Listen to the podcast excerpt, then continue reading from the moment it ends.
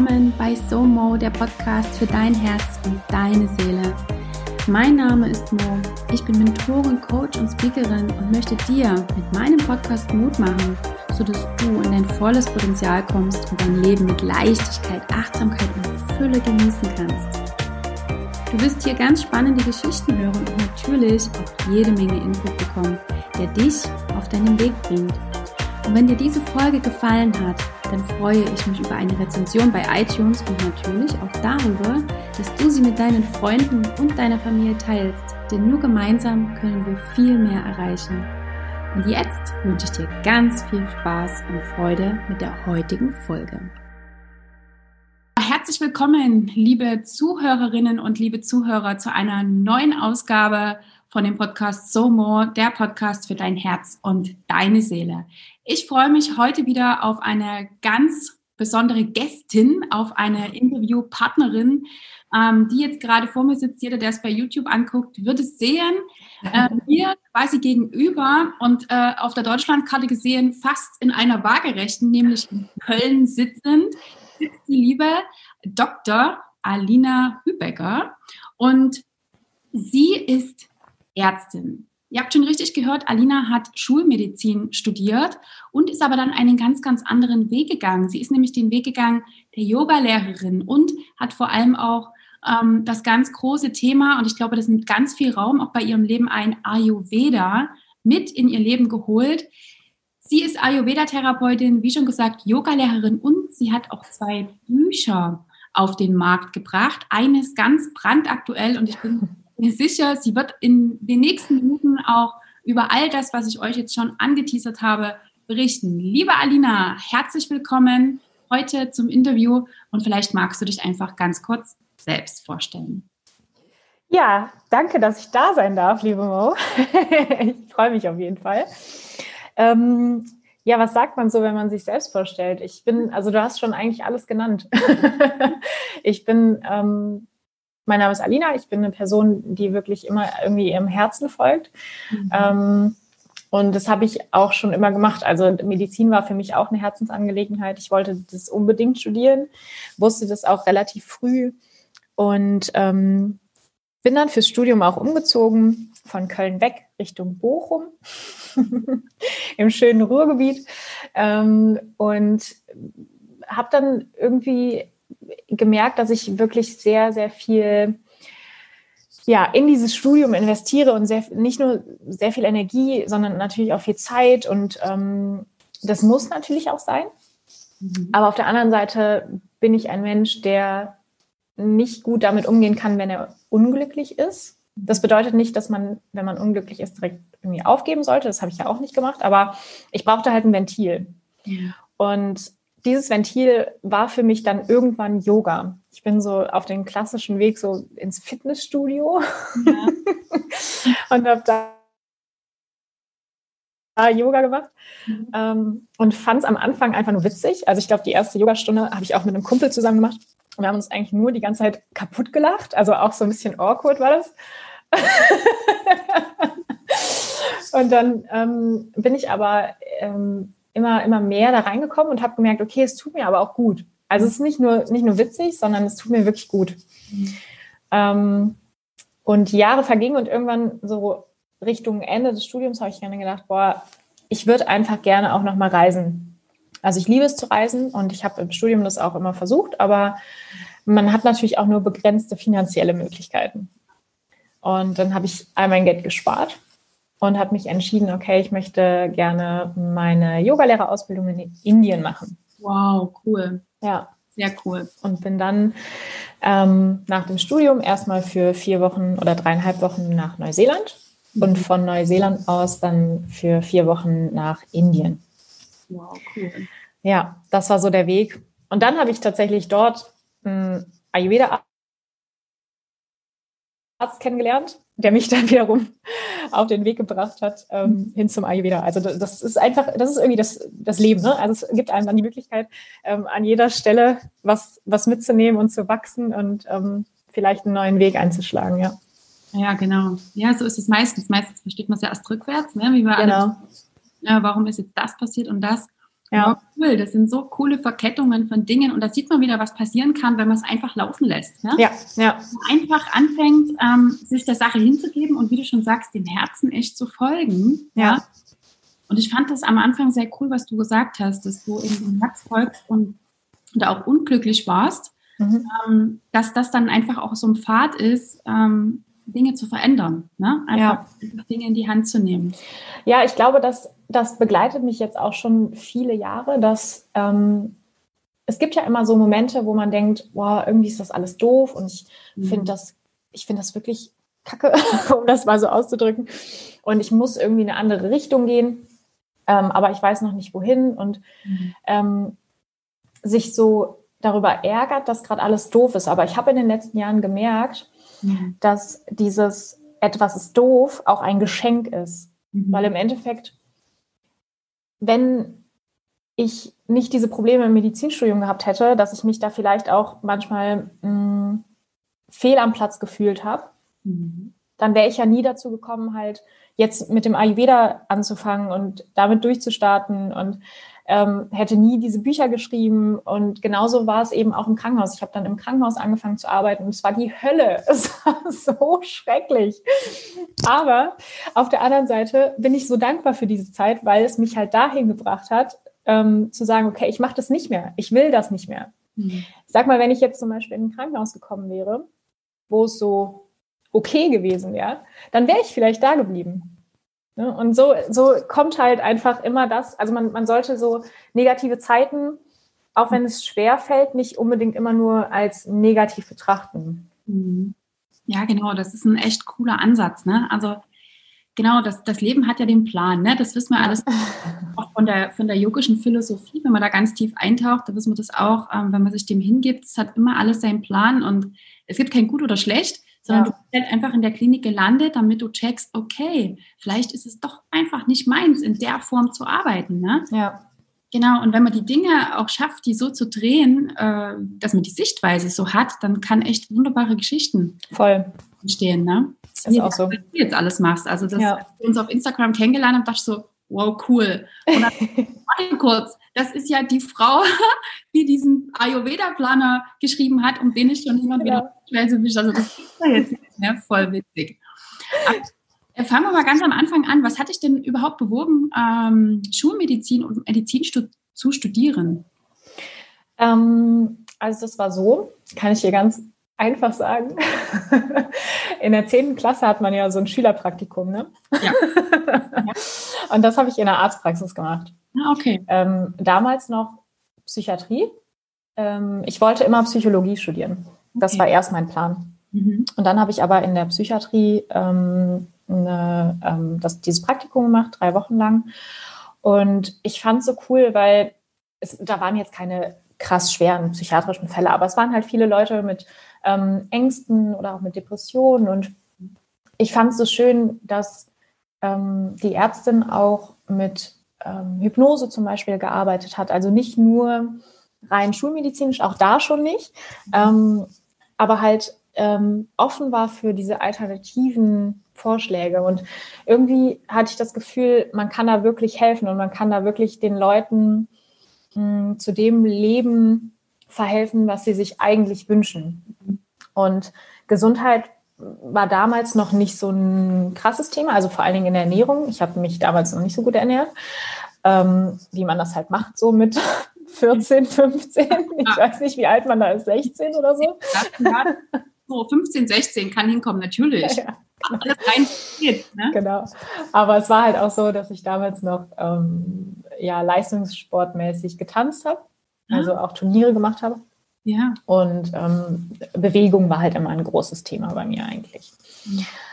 Genau, und ähm, nach diesem Praktikum habe ich dann gesagt, okay, ich mache nicht Psycho äh, Psychologie, sondern ich mache Medizin. Weil die Ärztin dann auch nochmal meinte, ja, ach, da hast du ja dann auch nochmal ein paar mehr Chancen, hast ja ein paar mehr Richtungen, in die du gehen kannst. Wenn äh, Psychiatrie dir dann nicht gefällt, dann machst du halt was anderes. Und also war es ja dann im Endeffekt auch. Also ich bin ja dann nicht in die Psychiatrie gegangen, sondern in die innere. Ähm, aber das war so der Weg, warum ich ähm, dann im Endeffekt Schulmedizin studieren wollte. Okay. Und auch da war es eben so, man braucht ja einen bestimmten Schnitt. Mhm. Und den hatte ich in der 10. Klasse noch nicht, definitiv. Aber ich habe es mir dann halt erarbeitet. Also ich, der Wille war so stark, dass ich gesagt habe, okay, ähm, ich, ich will das unbedingt. Mhm. Also setze ich mich jetzt auch auf den Hosenboden und mache das. Mhm. Und ähm, ich glaube, das ist auch eine Charaktereigenschaft, die mich in den letzten Jahren immer dazu gebracht hat, Schritt für Schritt dahin zu kommen, wo ich jetzt bin, ja. Ja, cool. Das heißt, du hast dann äh, wahrscheinlich ähm, Abi gemacht, logisch. Genau, ja. Und halt gewürfelt, ähm, sodass du diesen, was braucht man dazu, um Medizinstudium zu studieren? Oh, ich glaube, ich glaube, heutzutage ist es noch mal krasser. Bei mir war es so, dass ich mit 1, boah, ich glaube, ich hatte 1,5 oder so. Und damit bin ich halt ähm, in Bochum reingekommen. Okay. Es kommt aber auch immer darauf an, wo man halt hin will. Also mh, mm, eine Freundin von mir damals, weiß ich noch, die hatte 1,3 und die ähm, ist in Köln nicht reingekommen damit. Also das ist einfach äh, auch von der Uni abhängig. Ja, abhängig. ja genau. genau. Wahnsinn. Ja, und dann so ein Medizinstudium. Ich meine, ich bewundere das so tief. Ich habe auch gerade eine Freundin, die äh, Medizin studiert. Ähm, da auch noch eine Familie im Hintergrund ist, gut, das wird jetzt wahrscheinlich bei dir nicht der Fall gewesen sein. Gerade hier in Dresden, ich kenne so viele, die auch während des Studiums noch zwei, drei Kinder kriegen, wo ich mir denke, mhm. oh, wie geht das überhaupt? Das ist ja schon, man, nur ich als Physiotherapeutin, wenn wir da über Anatomie, Physiologie reden, puh, und da kommt ja bei, bei euch, bei, bei euch Medizinern noch so viel mehr dazu. Was, wie hast du dieses Studium erlebt? Gab es da Höhen und Tiefen oder war das für dich eher so? Voll. Sprint, so ein Go. Nein, nein. Also dadurch, in der Schule fiel es mir halt relativ leicht. Also ich habe ähm, mich schon auf den Hosenboden setzen müssen, aber dann hat es auch funktioniert. Und die ersten vier Jahre im Studium ähm, waren, äh, nicht die ersten vier Jahre, die ersten vier Semester, waren für mich persönlich sehr hart. Also ich habe ähm, auch im ersten Semester bin ich dann direkt durch, ähm, durch Bio durchgefallen, obwohl ich eigentlich äh, Bio-Leistungskurs hatte und so. Also, denke wahrscheinlich auch erstmal, okay, was mache ich eigentlich jetzt? Falle ich in Bio durch? Ja, ja, genau. Wahrscheinlich das Simpelste im Vergleich zu. Ja, ja, es war halt damals, ähm, also Bio, da sind, da ist tatsächlich auch das halbe Semester irgendwie durchgerasselt. Ah, okay. Ähm, also es war schon eine harte Klausur, aber ich habe mich halt auch einfach nicht richtig darauf vorbereitet. Ne? Ich habe halt gedacht, Klausur ist wie eine Arbeit in der Schule und mache ich, mach ich mit links. ja, ähm, aber auch das also das, das waren einfach, ähm, auch im zweiten Semester bin ich dann auch, auch durch eine Klausur gefallen und so. Das, das ist halt pass das passiert und dann muss man halt ähm, das nochmal versuchen und dann setzt man sich halt explizit nochmal hin. Und auch da muss ich sagen, im Endeffekt war das, glaube ich, ganz gut, weil das, ich hatte ja dann nochmal irgendwie zwei Monate Zeit, mich nur auf dieses eine Fach vorzubereiten. Und dann ähm, habe ich das natürlich auch viel mehr verstanden. Also ich habe mich ja dann nur damit befasst und ich glaube, dass es ähm, dann im Nachhinein auch eher ein Vorteil war, mhm. als dass man so durchrutscht und im Endeffekt weiß man aber gar nicht so genau, ähm, was man da hätte lernen sollen und was man wissen muss und so. Ja, genau. Also das, die ersten vier Semester waren schon hart. Und ähm, dann wird es eigentlich ein bisschen entspannter, weil man halt viel in der Klinik auch ist und ähm, gar nicht mehr so viel an der Uni selber hat, sondern ähm, mehr im Krankenhaus auch mitarbeitet. Ähm, oder also auch da sind die Strukturen natürlich manchmal so, dass ähm, die Ärzte eigentlich keine Zeit für dich haben. Und äh, die Ausbildung ist schwierig, ist schwierig, weil äh, die, der Ärztemangel einfach da ist. Mhm. Und ich kenne ja jetzt beide Seiten, also so als Assistenzarzt willst du zwar immer oder versuchst die Studenten irgendwie mitzunehmen und versuchst denen so viel wie möglich beizubringen, aber du hast ja kaum selber Zeit für deine Dinge. Ja. Und irgendwann gerätst du dann halt auch in so einen Modus, dass du, dass du dir halt denkst, boah, ich will jetzt nicht schon wieder die, die 20. Überstunde diese Woche machen. Ja. Ähm, hier beschäftigt euch mal damit und gut ist. Und das ist natürlich katastrophal, weil die Ausbildung darunter leidet. Natürlich.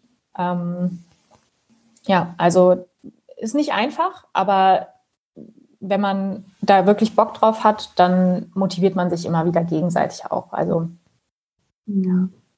Ja, sowas kennen wir ja alle aus Crazy Anatomy, glaube ich. Genau. Wenig Zeit, übermotiviert, tausend Überstunden. Genau, genau.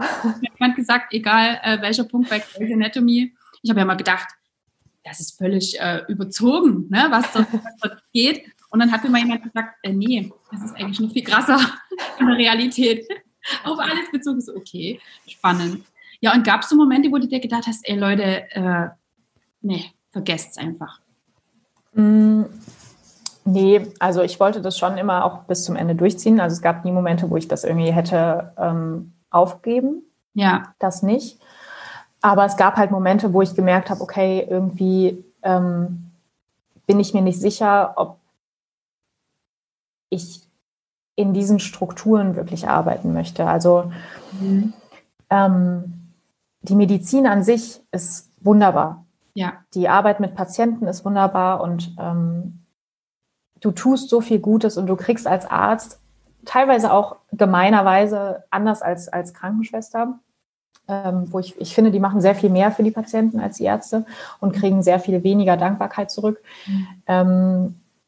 Aber du kriegst halt trotzdem als Arzt sehr viel Dankbarkeit und äh, das ist schon was, was dich auch, was dich auch oben hält. Aber ähm, ich, ich war mir nicht, nicht mehr am, am Ende, so im neunten Semester kam das mal, dass ich wirklich überlegt habe, okay, ähm, diese Strukturen mit ähm, Ständigdienste, mehrfach die Woche, ähm, 24-Stunden-Dienste machen, ähm, also ohne das jetzt also ich, das, ich muss das so salopp sagen, also der Arsch vom Dienst zu sein und da tatsächlich irgendwie ähm, nur zu kloppen und nur zu kloppen und gar keine Zeit mehr für sein eigenes Leben zu haben, das fiel mir halt schwer, fiel mir schwer, ja. Ähm, trotzdem war es halt so, dass ich es machen wollte mhm. und für mich war aber ab einem gewissen Zeitpunkt klar, ich werde die Klinikzeit machen, mhm. aber ich werde nicht mein Leben lang in der Klinik bleiben. Mhm. Ähm, das, das war für mich dann so am Ende des Studiums klar, ja. Ja, ja das finde ich schon ähm, ziemlich spannend, was du da sagst, weil das ist ja dann auch schon so dieser Grundgedanke mit dem 24-Stunden-Dienst vom ja. Rhythmus. Ne? Weil wenn du ständig wach bist, ich weiß nicht, hast du zu der Zeit schon dich mit der alternativen ähm, mit alternativen Geschichten wie Yoga oder Ayurveda befasst oder? Ähm, also das fing so ja auch so um die Zeit an. Also okay. mit Yoga. Ayurveda kam ja wirklich erst nach dem Studium. Ja. Ähm, aber es war halt nicht so, mm, ich hatte mich nie damit befasst, was das mit meinem Körper oder mit meinem Geist macht, wenn ich 24 Stunden arbeite. Das habe ich dann wirklich erst am eigenen Leib erfahren, als ich dann im Krankenhaus war. Mhm. Ähm, zumal man auch sagen muss, was ich bis heute nicht verstehe, ist, ähm, ja, ich verstehe, dass Nachtdienste gemacht werden müssen, weil Leute sind ja, also kriegen auch nachts einen Herzinfarkt und müssen halt behandelt werden. Und auch nachts, ne? Genau. Mhm. Aber ich verstehe halt nicht, warum Ärzte 24, 36 Stunden am Stück arbeiten sollen, weil im Endeffekt hast du die Verantwortung für Menschenleben.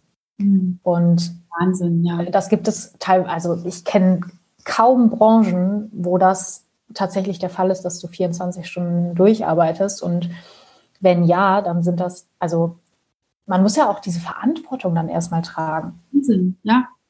Also teilweise war ich ja als Assistenzarzt dann da in der Klinik, war zwei Monate am Arbeiten, also mhm. ne, Arbeitsanfänger mhm. und ähm, habe dann meine ersten Dienste gemacht, 24 Stunden.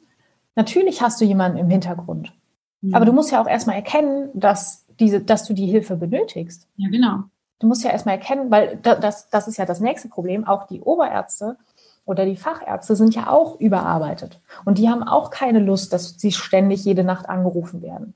Mhm. Also überlegst du dir als Anfänger dann auch noch mal dreimal, ob du deinen Oberarzt jetzt wachklingelst oder ob du es nicht doch alleine handeln kannst. Ja. Und ähm, das ist halt nicht nur eine Verantwortung, sondern auch eine Art von Druck. Das ist ja mentaler Druck, dem du ausgesetzt bist.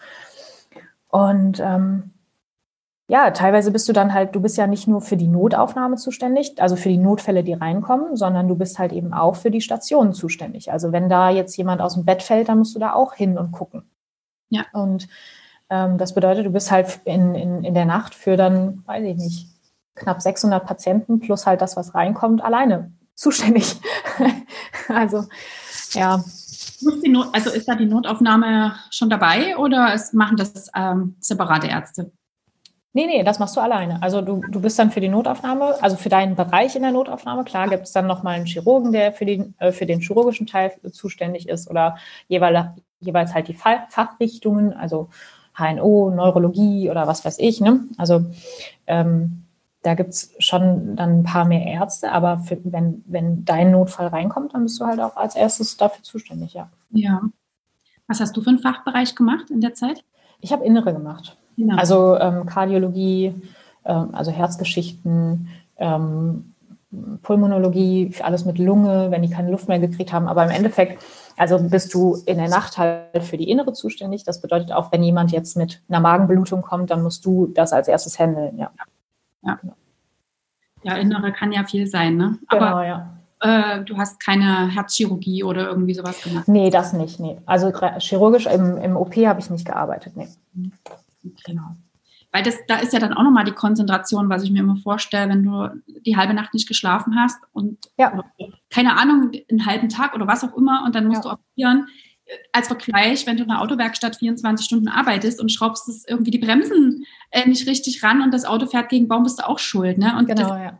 Das ist echt krasse Verantwortung. Also gut, dass ja. du das mal so, so deutlich gemacht hast. Also da, auch da erkennen wir, glaube ich, dass da echt was hinkt ne? ja. im System. Ja. Also es müsste einfach, und der Ärztemangel ist ja seit Jahren auch, genauso wie der Pflegemangel, ähm, ist der Ärztemangel ja auch da. Und es, äh, da, da müsste es einfach eine Änderung geben. Absolut. Aber solange es halt, und das ist halt im Moment noch der Fall, solange es noch Ärzte gibt, die das halt mit sich machen lassen und sagen, ja, das, so ist es halt, dann wird sich das halt auch nicht ändern. Ja, genau. Bei Ärzten ist die Quote, die wirklich mal also ich kenne, glaube ich, keinen, der mal auf die Straße gegangen ist und demonstriert hat, weil halt alle sagen, ja, ich muss ja für meine Patienten da sein. Ja, wann denn? Also, ja, ja, genau. Es ist halt, ja. ja. Richtig. Was war so, ein, was war so der, der krasseste Moment für dich im, im Studium oder vielleicht auch in der Klinik, wo du echt auch so ein bisschen dran zu knabbern hattest? Mm.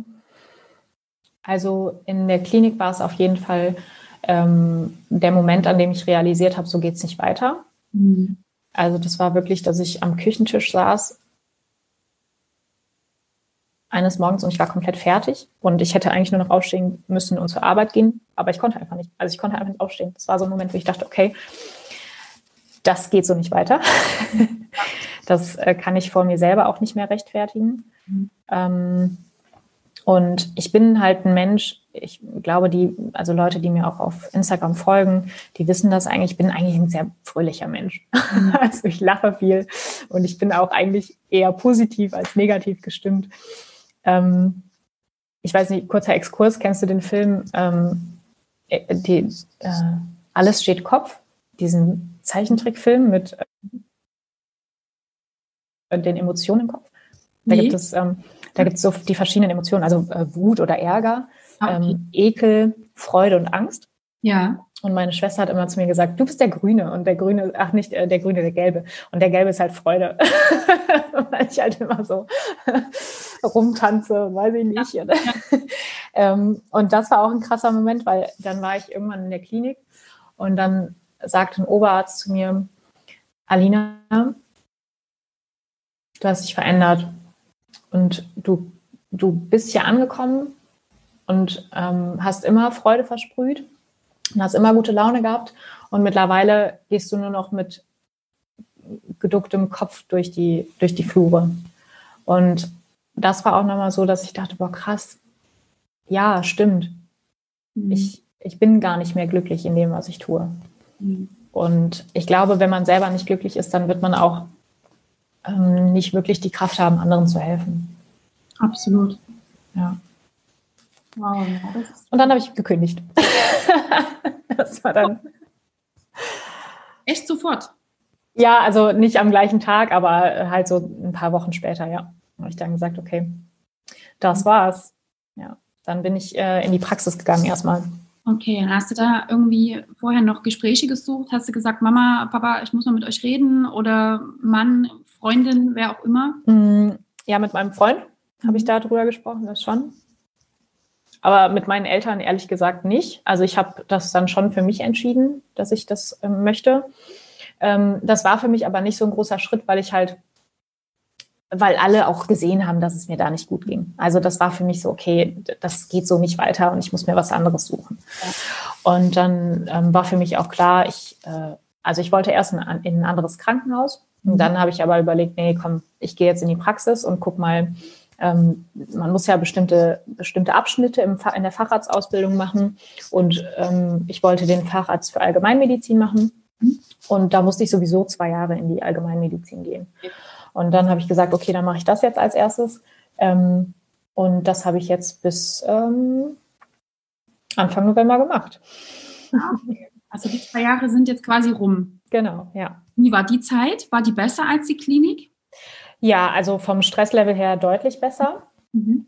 Ähm, und soweit, ich, ich habe halt auch viel mehr Menschen, mit viel mehr Menschen zusammengearbeitet. Ich finde, das ist halt das, was mir an der Medizin auch so Spaß macht. Ich mag mit Menschen zusammenarbeiten. Ja. Ich will nicht einfach nur der Arzt sein, der sagt, okay, nehmen Sie die Medikamente, nehmen Sie das. Ähm, und dann sieht man sich äh, nie wieder. Also das ist ja im Krankenhaus häufig so, dass man, ja. ähm, also klar, es gibt Patienten, die halt chronische Erkrankungen haben, die wirst du immer mal wieder sehen, aber du hast halt keine feste Betreuung. Und das fand ich so schön oder finde ich auch immer noch sehr schön an der Allgemeinmedizin, dass man eigentlich nicht nur Arzt ist, sondern du bist so ein bisschen der Ansprechpartner für alles. Mhm. Also auch für Familienprobleme. Ähm, ich hatte auch einen Patienten, ähm, der Alkoholprobleme hatte und ähm, dem ich wirklich geholfen habe, jetzt komplett stabil zu bleiben, die ganzen zwei Jahre. Und ähm, sowas ist natürlich schön, wenn du jemanden wirklich begleiten kannst. Das, das ist für mich, ähm, und deswegen mache ich das ja jetzt auch mit den ganzheitlichen Gesundheits- und Ernährungsberatungen, weil ich da wirklich mit den Menschen zusammenarbeiten kann und das Leben so ein bisschen, ja, ein bisschen verändern auch kann. Ne? Das, ja, ja. Weiß ja, ja weil es ja häufig auch so in Schubladen gedacht ist in, in Schulmedizin. Also mhm. da kann ich mich noch aus der Physiotherapie dran erinnern. Ne? Du hast dein Rezept gekriegt und da ist jetzt das Knie. Mhm. Aber da gehört ja noch mehr dazu, zu dem ganzen Körper. Und das, was du halt jetzt geschaffen hast, sieht halt dieses Ganze, ne? was halt auch viel, viel mehr Erfolg bringt. Ne? Und genau. Viel mehr auf die Strecke wiederbringt. Und ich glaube, ja. da hast du echt deine Erfüllung drin gefunden, oder? Voll, voll. Also es war auch so, dass ich ähm, ich habe mich an diesem, an diesem Punkt, wo ich in der Klinik war und dachte, ich muss jetzt kündigen, habe ich mich zurückerinnert an die Zeit in Indien und an den Arzt, an diesen Ayurveda-Arzt. Und dann habe ich gedacht, boah, ich mache das jetzt. Ich mache jetzt einfach ähm, die Ayurveda-Ausbildung. Und dann habe ich die angefangen, im gleichen Atemzug sozusagen und habe das dann auch nebenberuflich gemacht. Cool. Und äh, das war so der entscheidendste Step in den letzten Jahren, glaube ich. Ja, cool. Das heißt also, du bist ähm, mit deinem Studium fertig geworden. Dann gibt es ja noch die Zeit, äh, was du gesagt hast, mit dieser Facharztausbildung. Ja. Und nach diesem Ende des Studiums bist du direkt gereist, was du am Anfang schon angedeutet hast. Genau. Seeland ähm, hat die Ayurveda-Ausbildung in Indien gemacht. Wie war diese Zeit? Äh, äh, das war die. Yoga war es. Hm? Yoga hast du gemacht. ja, ja, genau, ja, ja, genau. Das war, das war die äh, krasseste, also das war äh, wirklich der Erfahrung, die ich eigentlich gemacht habe, weil die total transformierend war. Ja. Und ich bin aus Indien zurückgekommen und habe mich gefühlt wie der stärkste Mensch der Welt, mhm. weil ich einerseits ähm, so diese, diese körperliche Stärke natürlich hatte von vier Wochen intensiv Yoga, ähm, aber auf der anderen Seite halt auch einfach mental mich so stark gefühlt habe. Ich habe ich habe gedacht, ich könnte alles schaffen. ähm, und dann, gut, dann bin ich ins Krankenhaus gestartet, dann kam erstmal so die Realität. Nein, du kannst nicht alles schaffen. Spannend. Wie konntest du Yoga und Klinik verbinden? Ähm, wenig, muss ich ehrlich gestehen. Ja. Also ich habe äh, dann als Yogalehrerin angefangen zu arbeiten mhm. nebenbei und hatte eben zwei feste Kurse aber es war nie so, dass ich ähm, in der Klinikzeit eine Regelmäßigkeit gehabt hätte. Mhm. Auch in meiner eigenen Yoga-Praxis. Das ist einfach nicht möglich, weil dann, also das ist möglich, aber ich habe es nicht geschafft, sagen wir es so. Genau, ich wollte gerade sagen, weil wir hatten vorhin gerade in der Yogalehrerausbildung wieder das Thema Meditation. Ja. Und hier, hier, drüben liegt meine Aufzeichnung noch, da steht, äh, plane dir deinen Tag so, ja. dass du mindestens 15 Minuten schaffst. Ja. Und ich, ich fühle das aber genauso, was du sagst. Ich war jetzt vor kurzem erst im Ashram eine Woche hier in Deutschland, in Bad Main. Schön. Mhm. Ja, und ich habe mich hinterher auch gefühlt, wie als hätten sie mir vier, fünf Schichten abgenommen von Filtern.